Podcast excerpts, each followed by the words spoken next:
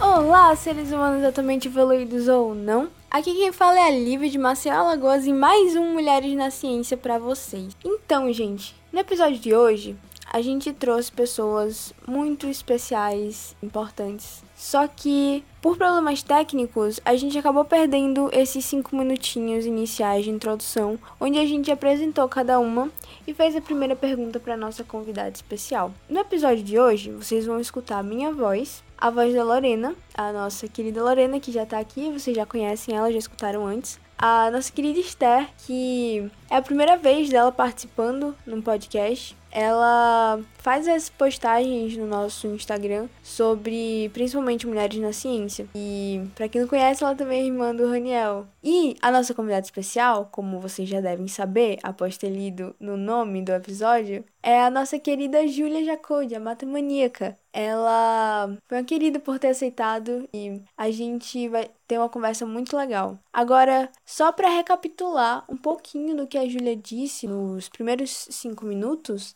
a gente fez uma primeira pergunta para ela sobre quem é Júlia, o que inspira, quem a inspira. E ela falou diversas coisas, mas algumas coisas me chamaram a atenção, que foi, por exemplo, ela é uma pessoa que não consegue ver uma parede em branco que já quer colocar coisa lá. E ela também é muito criativa. Se ela não fosse matemática, ela seria manicure da Lady Gaga, pois ela tem muitos dons com relação a manicure. E antes de entrar para a faculdade, ela passava vários momentos enfeitando as unhas e deixando elas com várias coisas diferentes. Muito bom. E agora a gente pode dar início ao nosso podcast. Espero que vocês gostem. Você está ouvindo Tesla Coil, a bobina do conhecimento. Eu gostaria de saber por que, que você começou com o canal e com a divulgação científica e quais são as suas principais dificuldades que você encontra em ser divulgador científico e esse tipo de coisa? Nossa, vamos lá. A matemaníaca, né?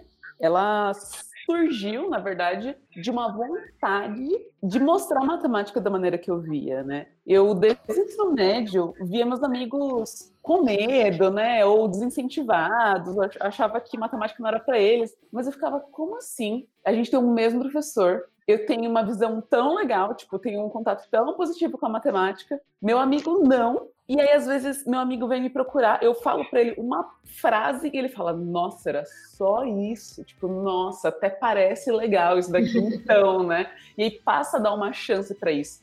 E eu fiquei, poxa, eu acho que eu preciso muito criar esse espaço para que eu comece a mostrar matemática da maneira que eu veja, né? Porque ir para licenciatura, né? fazer uma faculdade para me formar professora, também tinha essa vontade. Só que essa necessidade apareceu antes da minha formatura. E na época eu fazia um curso de inglês, eu acabei fazendo um intercâmbio no meio da minha graduação, e as minhas colegas né, de turma falavam assim no, no inglês: Júlia, você já fez teatro, você já fez curso de fotografia, nossa, sua veia artística show de bola. Começa a ensinar matemática, então, por meio de vídeo. Você já tem tudo, menina, se joga. Gente, nem sabia o que era YouTube, eu não sabia nada. Eu sabia que tinha, sei lá, uma galera que publicava uns vídeos lá e às vezes a gente ia lá e dar umas risadas, né? Uns animaizinhos fofinhos, mas eu não fazia ideia do que era, tipo, postar com frequência, criar comunidade, nada disso. E aí a, a matemaníaca começou a acontecer. Eu fui lá na Caruda, gravei o primeiro vídeo, publiquei, não contei para ninguém, gravei o segundo, publiquei, não contei para ninguém. E aí com o tempo eu fui contando aos poucos, tanto com meus amigos de faculdade, meus familiares, né? Fui contando para as pessoas. E eu acho que assim, muita coisa mudou desde que eu comecei a fazer a matemaníaca, né? Há cinco anos atrás. Mas acho que a essência é sempre a mesma. E é muito natural esse conteúdo ter mudado um pouco, né? Porque eu mudei e a minha relação com a matemática também mudou, né? Minha profundidade com a relação com a matemática, minha desconstrução com algumas ideias acerca da matemática também mudaram ao longo do tempo. Então, continua com o mesmo objetivo, mas sempre tem um, gostinho diferente pela minha relação atual com a matemática. Então, no início, eu nem sabia que era divulgação científica, eu falava que eu dava uma aula diferente, gente, olha a inocência da menina.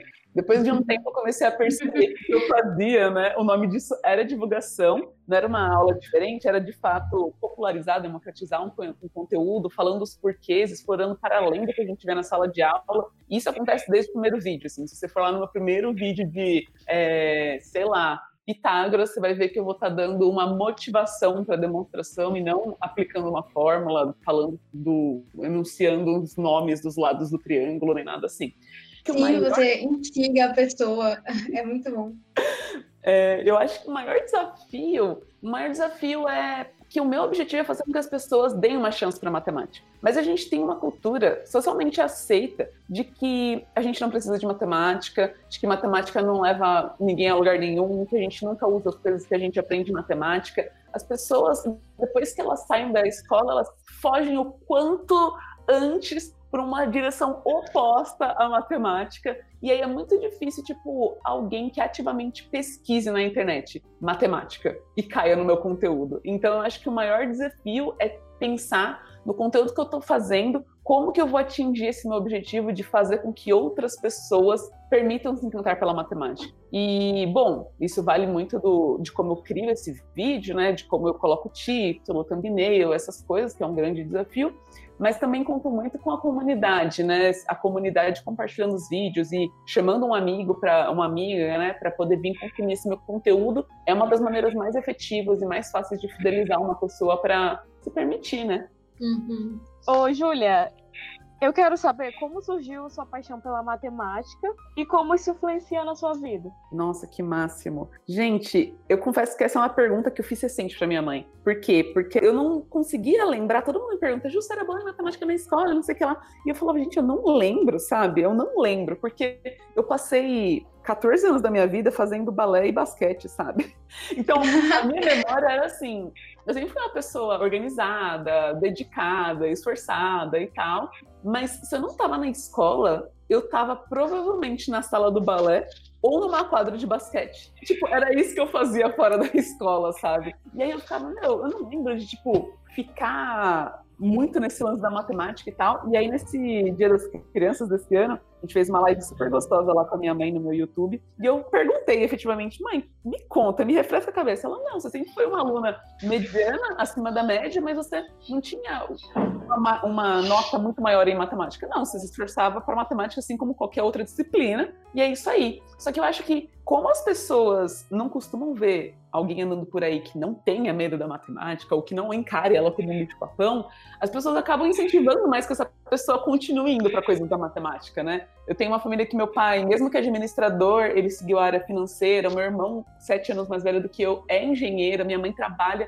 na empresa com meu pai, eles são sócios. Então, assim, ninguém é da matemática na minha família, mas a, a, o meu ciclo mais próximo, né, ali, meu núcleo mais próximo familiar, são pessoas que, bom, de alguma maneira também ficaram um pouco mais próximas das exatas nas suas atividades profissionais. E eu acho que eles também acabaram incentivando, né, tipo, ao dia a dia deles e tal. E eu acredito que muito tempo, inclusive, que eu ia fazer engenharia. Foi bem próximo do vestibular que eu descobri que, na verdade, muito legal essa profissão aí, mas nada a ver comigo, entendeu? Eu não me via como eu disse aqui na apresentação, um monte de medo de parede branca. Imagina ficar trabalhando dentro de uma sala, não ouvindo ninguém, falando com ninguém. Olha o tanto que eu falo, como é que eu ia ser engenheira, brother?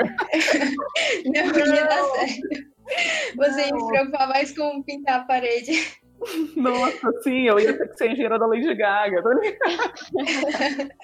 me é, Que nota, mulher. Aí, então, eu acabei que nessa, sei lá, nessa rapaziada que tava me levando pro lado da engenharia, né? Eu acabei percebendo que eu não queria ser engenheira, mas eu não tinha rejeitado essa ideia, porque talvez eu até gostasse desse lance da matemática, sabe? E aí eu decidi, bem em cima do vestibular, assim, que eu de fato ia tentar um vestibular para matemática, porque aí fui super incentivada, assim, até pela minha mãe, de você vai usar todo o lance da arte é, com a matemática para fazer com que as pessoas gostem de matemática, não sei o que lá. Aquilo me brilhou os olhos de alguma maneira e caí nessa graduação. Mas eu confesso que eu não fazia a menor ideia do que eu estava fazendo da minha vida. Tipo assim, não que hoje eu faça ideia, mas naquele momento, para mim, matemática era tipo pegar um número, jogar numa fórmula e isso era fazer matemática, entendeu? E isso é uma maneira muito simplista de ver a matemática. Tipo, isso não tem nada com o fazer matemática academicamente, inclusive.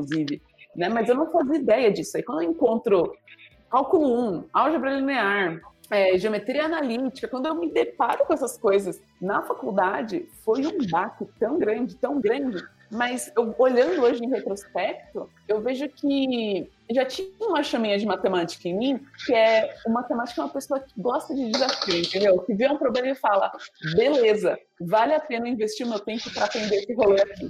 E mesmo que nas primeiras provas eu tenha tirado, tipo, dois, três lá na graduação, eu chorei muito, chorei, não nego, e falei, beleza, então se tem um outro negócio aqui que eu não sabia que existia, e agora eu sei que existe e eu tenho um cérebro que é capaz de aprender esse negócio, dane-se, eu vou me esforçar muito para aprender esse rolê aqui. E foi o que eu fiz. Tive que fazer recuperação, tive que fazer um tanto de coisa nesse primeiro semestre, mas no fim, ah, fui aprovado em todas as disciplinas, sabe? E aí eu falei, tá, é bem diferente do que eu esperava, mas é um desafio, é algo que me desafia e que eu fico muito feliz em investir o meu tempo aqui tentando resolver esses problemas, sabe? Então eu acho que a matemática me cativou na sua essência, que é a arte de resolver problemas. Ai, nossa, que incrível ter essa perspectiva, sabe?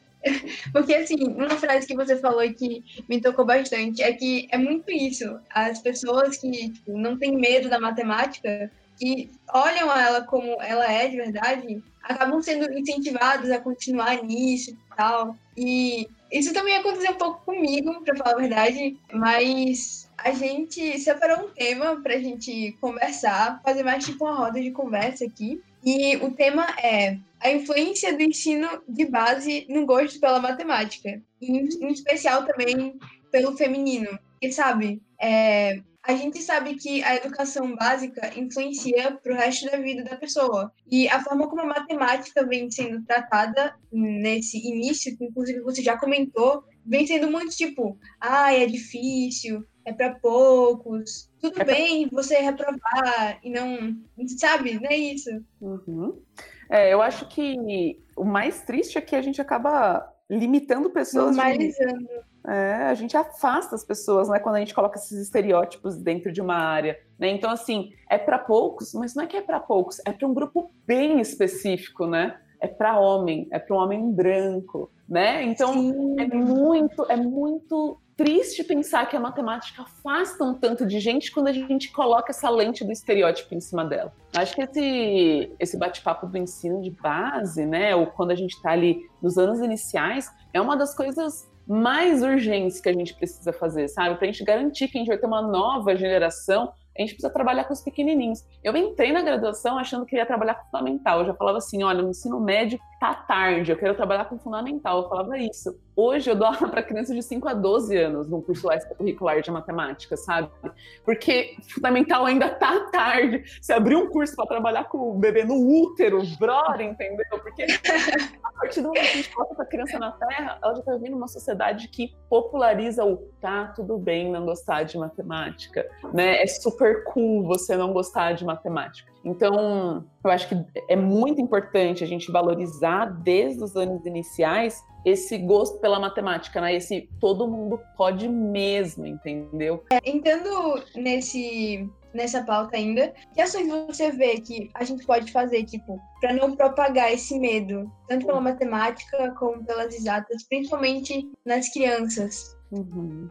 Eu acho que várias coisinhas assim a gente pode fazer, e eu nem vou entrar aqui é, em algo muito estrutural, né? Porque quando a gente pensa em mudar alguma coisa na educação, parece que tudo está muito longe, né? Porque a gente precisa de de políticas para poder mudar um currículo, a gente precisa de é, uns movimentos muito maiores para mudar a estrutura da escola, metodologia. Assim, parece que tudo fica muito distante e parece que a gente fica muito impotente frente a, a essas questões de educação que parecem que precisam de muito esforço, muito dinheiro, uma, como, uma comoção federal, assim, né, para isso acontecer. Mas a parte disso, eu acho que eu gostaria de falar sobre aqui ações que a gente pode fazer por nós mesmos. Começamos com nós mesmos, pensando na nossa prática não como professores. Aí eu abro aqui para uma reflexão como eu como tia, né? Eu como professora, eu também como prima, né? Eu como pessoa que você aí pode se ver numa posição pai, mãe, né? De, de uma criança. Então acho que é, vai ser mais nesse caminho que eu vou encaminhar a minha resposta. Acho que tem algumas coisas que a gente pode fazer. A primeira delas eu acho que é o, são os incentivos, né? Uma coisa que não tem nada a ver com matemática, mas que a gente frisa muito sem nem perceber, é velocidade e acerto. Ju, como assim fazer matemática não tem nada a ver com velocidade? Bom, acho que a primeira coisa que a gente fala sobre isso é, se você for pensar no fazer matemático a nível acadêmico, pesquisador, né, a pessoa fica quatro anos numa graduação, dois anos no mestrado, quatro anos no doutorado, e aí então ela vai publicar o primeiro artigo dela falando da sua sobre realmente primeiro problema original, né, que antes não tinha uma resposta, mas que agora tem. Essa pessoa estuda pelo menos 10 anos de matemática para poder fazer um resultado. E aí você quer que a criança né, que está ali, que para ela, às vezes o que você propõe é para ela um problema em aberto, né? É um problema que ela vai ter que investigar, que ela vai ter que pensar, organizar ideias, né, argumentar, e você quer que ela responda de uma hora para outra. Aí você fala, Ju, mas eu não faço isso. Tá. E quando você propõe o problema, a primeira criança levanta a mão, te surpreende porque é mais rápido do que você esperava, e você diz: "Nossa, que rápido".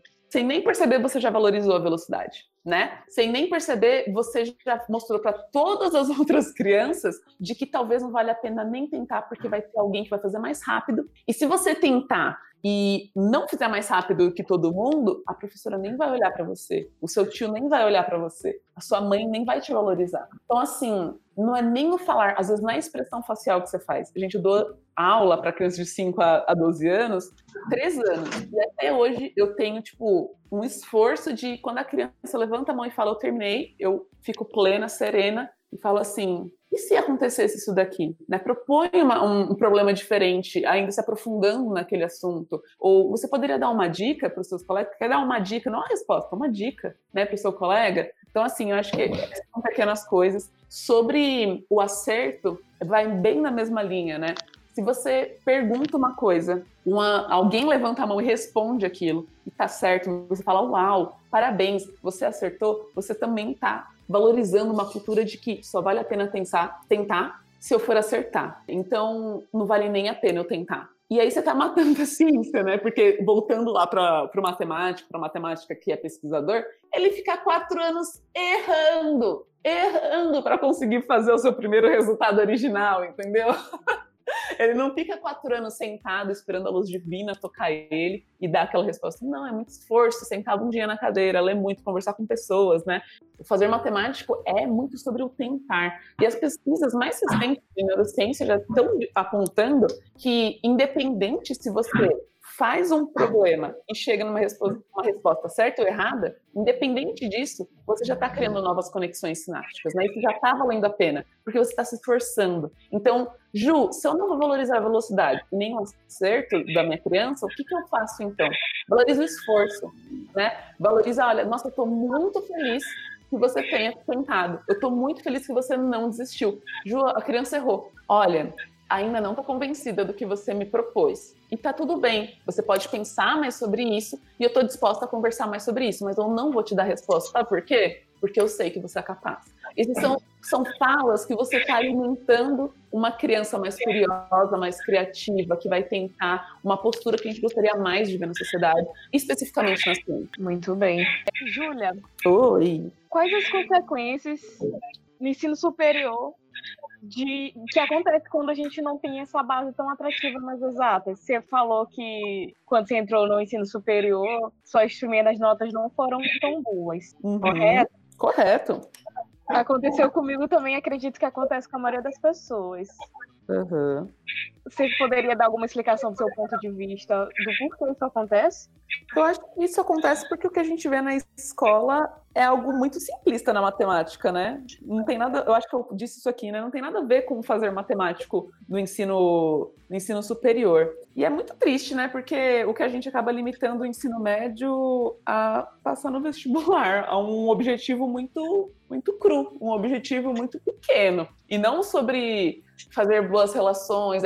Eu acho que o que a gente faz com os alunos no ensino médio não está favorecendo o pensar matemático como a gente gostaria de ver em cursos superiores, né? Que se aproxima muito mais do que a gente vai fazer num, numa pesquisa, ou vai se aproximar mais da essência do que é fazer ciência, do que é pesquisar, do que é estudar matemática efetivamente. Nossa, sim.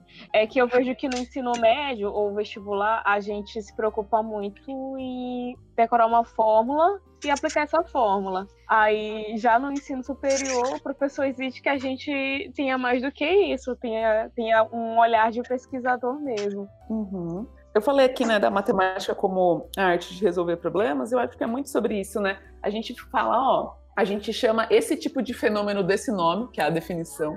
A gente parte de alguns princípios que a gente vai chamar de axioma, então a gente tem que sair de algum lugar. Então isso daqui é verdade, é umas coisas bem curtinhas que a gente pode chamar de aspas, aspas óbvias, assim, né? Tipo, o que é ponto, o que é reta, se a gente vai tratando lá da, da geometria euclidiana, né, das geometrias. E aí depois disso a gente começa, beleza, o que, que eu consigo fazer a partir desse ponto inicial? Será que eu consigo sair disso e chegar nisso? E aí a gente vai usar os argumentos lógicos. É como se fosse um grande jogo, né? A gente tem os personagens, a gente tem as ações desses personagens e a gente cria alguns puzzles, alguns quebra-cabeças, algumas situações, algumas levanta algumas hipóteses e quer confirmar alguma alguma coisa. E aí a gente tem que usar essas regras a nosso favor. Então, fazer matemática é sobre solucionar esses, esses problemas, né? Então, acho que quando a gente está na escola, não favorece muito esse lado de pensar ele favorece muito mais um aplicar uma fórmula. E eu me questiono se isso que a gente vê na escola é matemática e se a gente concordar que sim,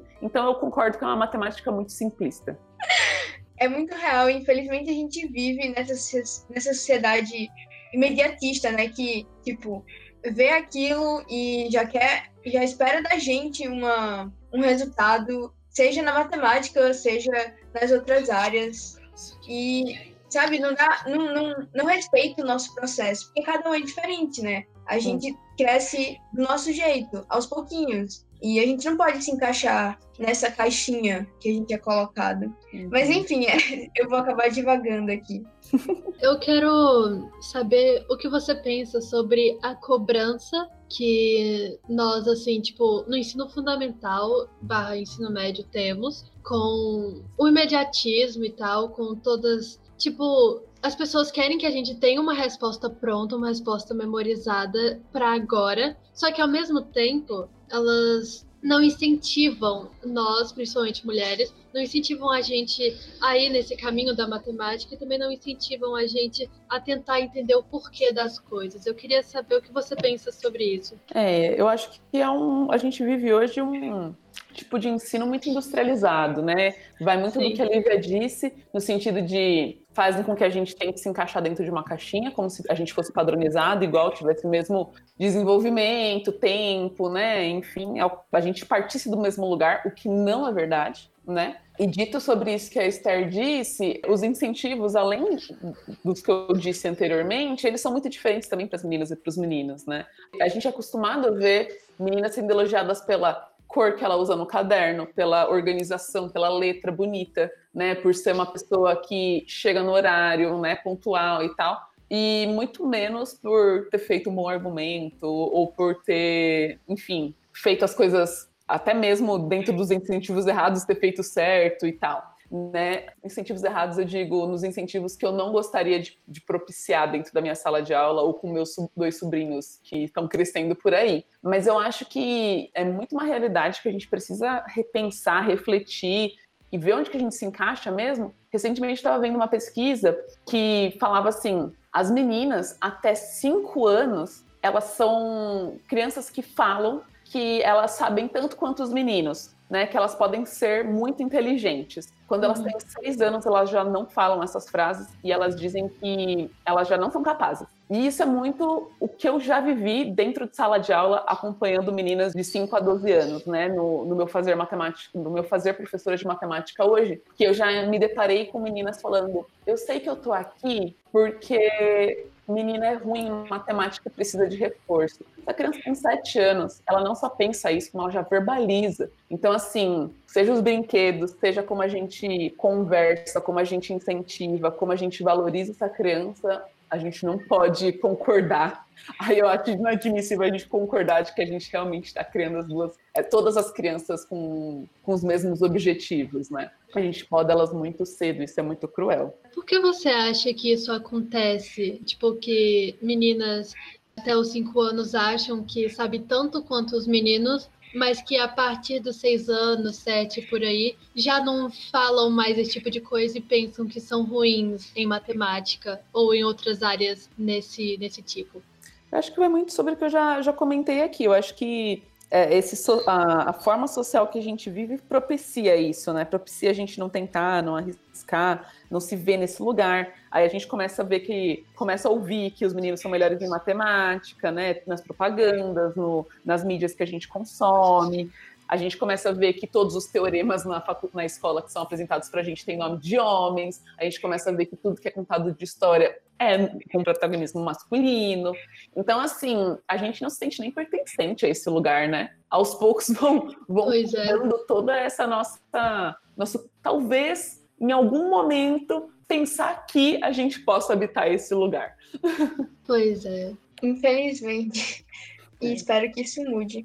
Eu, eu, sinto que a gente já. Ah, eu sinto que hoje a gente ter discussões sobre isso, como essas que estão acontecendo aqui agora, ou em congressos, ou dentro de instituições matemáticas, isso já é um início, entendeu? É falar assim, ó, tem uma rapaziada aí que já não está achando isso normal. Ver que a gente tem pesquisas científicas que já se debruçam sobre esses assuntos já é algo interessante. Mas eu acho que a gente está só no começo. Pensar que tudo que a gente fez até agora já é o suficiente, eu, eu não vou concordar. Acho que a gente está começando a refletir sobre isso e, de fato, começando a ter ações como eventos específicos para mulheres, né? É, pensando mais sobre isso desde anos iniciais, repensando práticas, criando eventos que premiam exclusivamente mulheres, como para Mulheres na Ciência, que acontece a nível internacional e, e, e nacional também. Então eu acho que a gente está no começo. A gente vai chegar lá.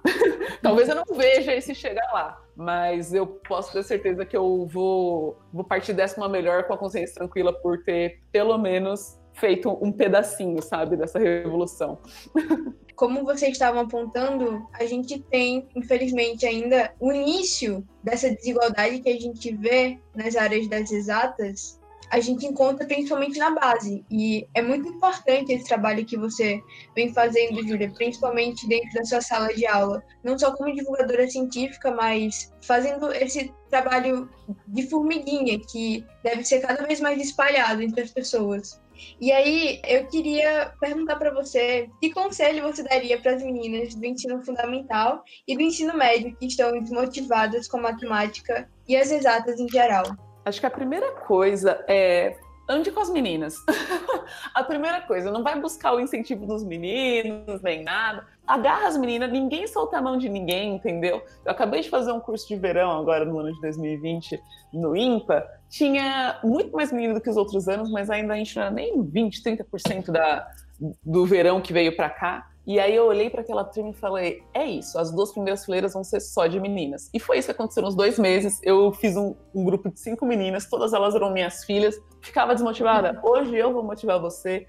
Aí eu ficava desmotivada, tinha outra para me ajudar a motivar e tal, tal, tal. Então, assim, o grande lance é ninguém solta a mão de ninguém e a gente juntas consegue se motivar, se manter fortalecida e fazer ações que são realmente muito positivas para o nosso pertencimento dentro desse, desses ambientes. Então, assim, é quando a gente está juntas que a gente de fato vai conseguir fazer alguma coisa para mudar aquele ambiente. Uma coisa bem clara sobre isso, bom, Durante a minha graduação, a gente criou o Existimos, que é o nosso coletivo de meninas lá no Instituto de Matemática da USP. E, por exemplo, hoje, todos os primeiros semestres, dos bichos, tem pelo menos uma professora mulher. Se você já entra num lugar em que todos os seus pares ali são majoritariamente homens, você olha para o professor, é um homem. Se você tiver desesperada, desmotivada, desincentivada por qualquer que seja o motivo, para onde você corre? Bom, a resposta é que antes as meninas saíam da faculdade. Né? A evasão é muito grande. As meninas reentravam porque achavam que elas não eram capazes. E hoje, pelo menos, a gente tem algumas alternativas, a gente consegue fazer algumas coisas dentro do instituto para que a gente tente reverter esses dados, né? Então, assim, andem juntas, ninguém larga a mão de ninguém. E a outra coisa é não acredite nas mentiras deles. Eu adorei a referência, eu adorei a referência. É isso, não acredite nas mentiras deles, sabe? Eles vão falar um tanto de coisa, não deixa de não, não acredite das mentiras deles, inclusive na dele que existe dentro do seu cérebro, que vai falar: não vale a pena você se inscrever nesse projeto, você não é capaz de ganhar esse prêmio. Não! Junta as meninas e fala: me amarra na cadeira e faz com que eu envie esse projeto aqui, sim, entendeu?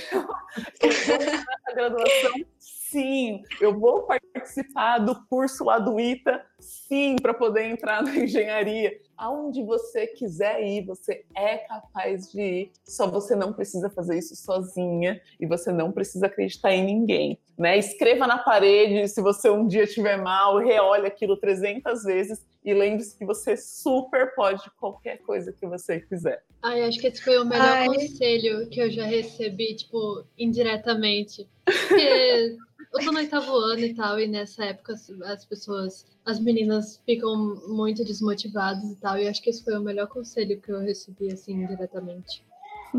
Foi poderosa que... a mensagem. Se vocês quiserem. Eu sei, assim, algumas coisas que para mim são fundamentais, que sempre que eu tô. Ah, num dia mais triste e tal, e eu sou uma pessoa que quando eu tô mais desmotivada, eu sou bem introspectiva. Isso é muito ruim, né? Porque você precisa lembrar que você não precisa carregar o mundo sozinha, né? A gente tem uhum. amigos, amigas para poder ajudar a gente na caminhada. Assim como eu também ajudo um monte de gente quando eles estão maus. Mas eu tenho algumas maneiras de tentar reverter isso. Primeiro que é dando meu tempo, respeitando, né? Lembrando que eu sou um ser humano. Uma coisa que eu gosto muito de fazer também, reler alguns discursos de mulheres. Então, recentemente a Luna Lomônaco ganhou um...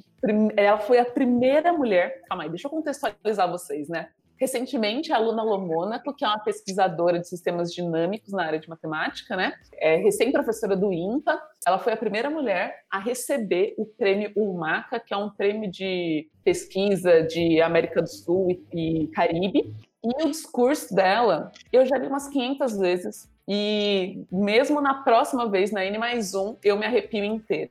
E aí ela é um, um, é um discurso motivador, então é um, é um discurso que me empodera muito, que me dá muita força, que fala, nossa, então eu posso chegar na lua se eu quiser, entendeu?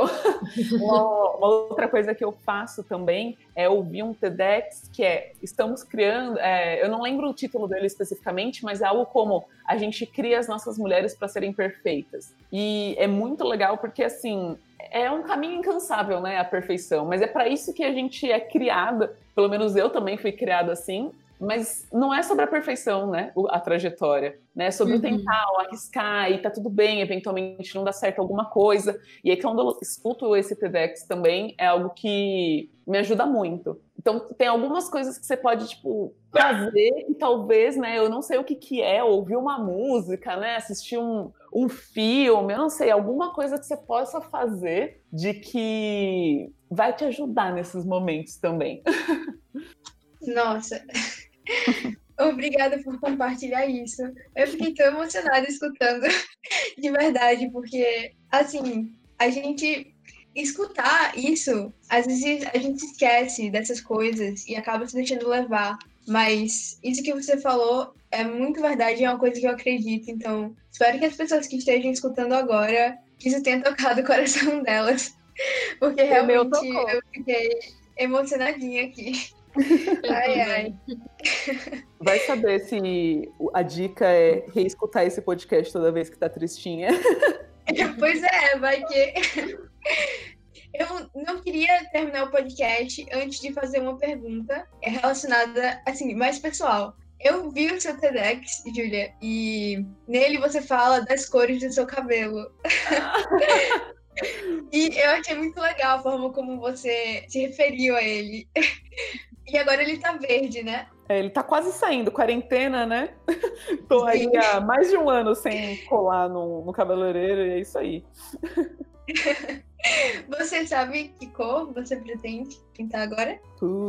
Tá, eu tô pensando sobre isso. Eu tô pensando, ju- juro, porque eu acho que, pra quem não viu o TEDx, né, vou dar um spoiler aqui. Eu recomendo que vá lá assistir, porque eu acho que foi a coisa mais linda que eu já fiz na minha vida. Eu começo falando que o, a cor do meu cabelo acompanha a fase da minha vida, né? As fases. Sim. Então, eu sinto que a quarentena, não só pra mim, mas para acho que 99% das pessoas foi uma época muito marcante, né, em algum sentido. E ela fez eu não ter uma nova visão acerca da matemática, mas sim uma nova versão acerca de mim mesma. Então, eu, tô sentindo muito essa necessidade de mudar o cabelo. Eu já pensei várias vezes em até raspar a careca só pra falar, putz, essa época ficou marcada, entendeu? De Eu alguma diria que maneira. E aí bate essa vontade, assim, já bateu mais que uma vez, entendeu? É o suficiente pra dizer que bateu forte. Mas... Agora que o Atila liberou a gente com várias aspas, né? Com vários cuidados que a gente pode fazer para se precaver e tudo mais. Eu tô super pensando em fazer isso acontecer, seguindo todos os protocolos aí de segurança para não colocar ninguém em risco e tudo mais. E confesso que eu não sei muito bem direito ainda. Ah, eu acho que eu queria sair um pouco desse tom frio, assim. Talvez eu pensei algo como entardecer. Então, um roxo, rosa e amarelo. Pensei em algo como. Ou até a própria cor do arco-íris. Minha mãe é uma pessoa que sempre me, me incentiva a fazer um bem colorido, assim, de novo. Então, não sei, eu não sei. Porque eu sei que eu vou. Uma coisa que eu- me preocupa, bem entre aspas, tá bom, gente? Eu não sou uma pessoa que sou muito ligada. Por mais que eu falei 300 vezes da minha unha aqui, eu sou uma pessoa muito apegada, enfim, a cuidados pessoais, assim, nesse sentido. Mas o que me preocupa é, eu vou provavelmente fazer o cabelo seguindo todos esses, esses cuidados, mas assim, essa vacina não vai sair no próximo ano, entendeu? Eu não tô com essa fé de que daqui a um ano eu vou estar vacinado. Então vai deve demorar para eu fazer meu cabelo de novo. Aí eu penso, como é que eu vou manter esse cabelo desse jeito em casa e não vou parecer uma palhaça? Então, eu não sei se o arco-íris vai vir dessa vez, porque eu não vou ser capaz de pintar, não vou ter, vou ter zero paciência de pintar meu cabelo arco-íris sozinho. Eu queria uma cor só para eu tacar uma cor só uma vez a cada dois meses aí, e quem sabe dá tudo certo. Será que vem aí? Será? Ah, Ai, muito bom. Obrigada por compartilhar isso com a gente. então, gente, estamos chegando ao fim desse podcast. Espero que vocês tenham aproveitado. A gente vai deixar aqui embaixo as redes sociais da Júlia, assim como o canal do Instagram dela aqui. Por favor, se inscrevam e vejam pelo menos um vídeo e vejam como essa mulher é incrível. É, A gente vai deixar aqui também embaixo os endereços de contato do Tesla. Só para relembrar, a gente tem nosso e-mail, que é teslacoilpodcast.com, nosso Twitter e nosso Instagram, teslacoilcast, e a gente também vai deixar aqui o link do WhatsApp que a gente usa para conversar com vocês, que é o nosso grupo Liga da Astronomia, e nele a gente fala sobre astronomia, ciências, coisas desse tipo. Sinta-se à vontade. Agora, no finalzinho, a gente vai abrir espaço para as considerações finais. Bom, é, eu comecei a acompanhar os vídeos da Júlia quando foi passado que a gente ia ter essa conversa aqui. E eu fui me viciando, assisti um, depois assisti outro, depois assisti outro, depois assisti outro. Assisti aquele seu vídeo com as meninas, a Mila do Festival Bel e a Vivi. Perfeitos. Sim, gostei demais e fui assistindo, fui assistindo. Também gostei bastante daquela sua série das profissões. Oba! Foi bem esclarecedor. E eu também, eu queria falar uma coisa que eu percebi. Eu vejo muita semelhança da Júlia com o professor de, de cálculo que eu tive, o melhor professor de cálculo que eu tive. Que honra. E eu percebo que eu aprendo muito mais com professores que têm menos esse, essa visão analítica das coisas e mais criativos. Que tentam, que dão exemplos, que não deixa aquela, aquela aula tão maçante, tão teórica, que parece que foi tirado do Stuart todinho. Todas as falas. E agradecer também pela, pela divulgação científica. Eu sei que é um trabalho muito grande trabalhar com ciência no Brasil. Ainda mais a matemática, né? Que as pessoas têm um, um, um medo assim desproporcional. Acredito que até é muito injusto da matemática. Ela é tão bela. E é isso. E, e eu quero te pedir para mandar um beijo pro pessoal da computação lá da UFMA e pro meu grupinho de amigos, Jorge e os Tigres. É o nosso Beijocas. nome. Um super, super, super beijo para toda a rapaziada e sejam todos bem-vindos ao time. Eu, é, eu gostaria de falar que eu me sinto muito, muito honrada em ser gravado esse podcast agora, porque é meu primeiro podcast, eu sinto que eu estou dando um, um grande passo assim na divulgação científica, já que eu faço publicações na página, e eu nunca pensei que eu gravaria um podcast, e também nunca pensei que eu gravaria um podcast com uma pessoa tão maravilhosa quanto a Júlia, e quanto vocês também. E é, é isso. Não. Muito obrigada, Esther. Agora é com você, Júlia. Eu acho que eu só tenho a agradecer. Acho não, tenho certeza. Eu só tenho a agradecer. Vocês foram extremamente carinhosas comigo e eu. Ai, meu. Vocês são tudo pra mim. Todo mundo tá assistindo. Vocês que me convidaram, me trataram super bem aqui. E agradeço imensamente todo carinho, apoio. Isso faz realmente toda a diferença pra gente continuar publicando divulgação científica né, na internet, democratizando esses conteúdos aí. E agradeço muito, muito, muito pelo que vocês têm feito também pela ciência no Brasil. E é isso, foi maravilhoso e me chamem mais vezes. Eu sou facinha para falar de matemática, time. Olha, não brinque não, que senão a gente chama mesmo, viu? Gosto assim. Nossa, muito obrigada, Júlia. Eu queria agradecer a você por ter vindo, ter aceitado e ter tido essa paciência com a gente. Você que está escutando agora, está escutando depois de todo um processo de edição e tal, tudo bonitinho, mas para gravar esse episódio hoje, viu? Foi todo um processo. Muito obrigada por você ter escutado até o final. E obrigada, meninas, por terem participado desse episódio. Foi muito lindo e muito importante para mim. Eu que agradeço. Então é isso. Obrigada por ter escutado até aqui e até a próxima.